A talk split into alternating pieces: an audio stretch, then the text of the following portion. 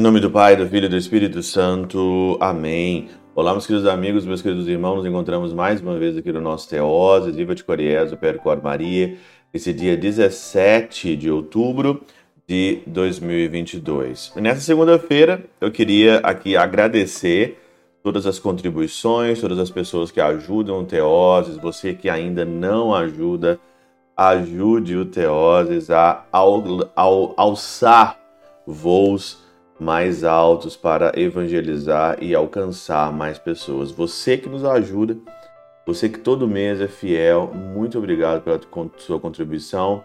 Que Deus te dê nessa terra, nessa vida, cem vezes mais e te dê a vida futura.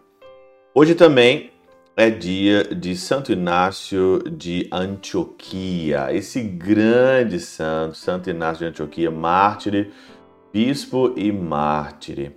A vida dele é marcada pelas frases maravilhosas e também pela sua vida entrega ao Senhor, pelo desprezo que ele tinha por este mundo.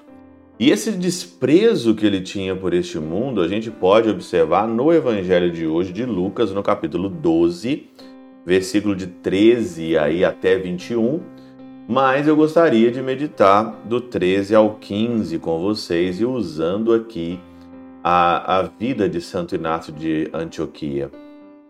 Aqui hoje no Evangelho, uma multidão chega para Jesus e alguém então ali, né, um irmão pede para separar, para dividir a herança. Mestre, dize ao meu irmão que reparta a herança comigo.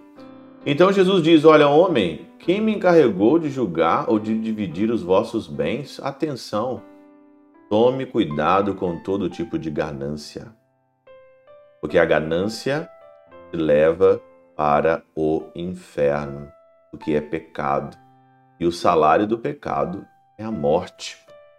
Tanto Ambrósio comenta o seguinte aqui: com razão Rejeita assuntos terrenos aquele que desceu para ensinar-nos as coisas divinas. O Senhor não está interessado com assuntos terrenos. Nós estamos interessados aqui com assuntos divinos. E não se digna de virar juiz de contendas e árbitro das posses, da, de, das posses aquele a quem tem o juiz e o arbítrio sobre os méritos dos homens e dos mortos. O Senhor não tem o poder aqui de coisas terrenas, mas ele tem o arbítrio, o juiz, ele é o juiz e o, árbitro, o arbítrio de julgar aqui os méritos dos homens e dos mortos. Não deve aqui olhar o que pedes, mas de quem o pedes. Nem penses em importunar umas com coisas menores a alma concentrada nas maiores. Tem almas se concentram em coisas menores. Se concentram nesse mundinho aqui. Se concentram aqui no gostar e não gostar. Se divertir e não se divertir. Prazeres e não prazeres. Ir ou não ir nesse lugar. Descansar, trabalhar. Descansar, trabalhar. Essas, essas coisas menores. Essas coisas assim é, que não. Coisas assim é, ínfimas, superficiais demais da conta coisas menores da alma concentrada e não concentra nas maiores. Por isso, não sem razão é rejeitado este irmão que desejava ocupar com coisas corruptíveis o dispensador das coisas celestes. Quantas vezes dentro da igreja as pessoas querem que o padre ou querem que alguém ou usar até tipo a igreja para as coisas corruptíveis?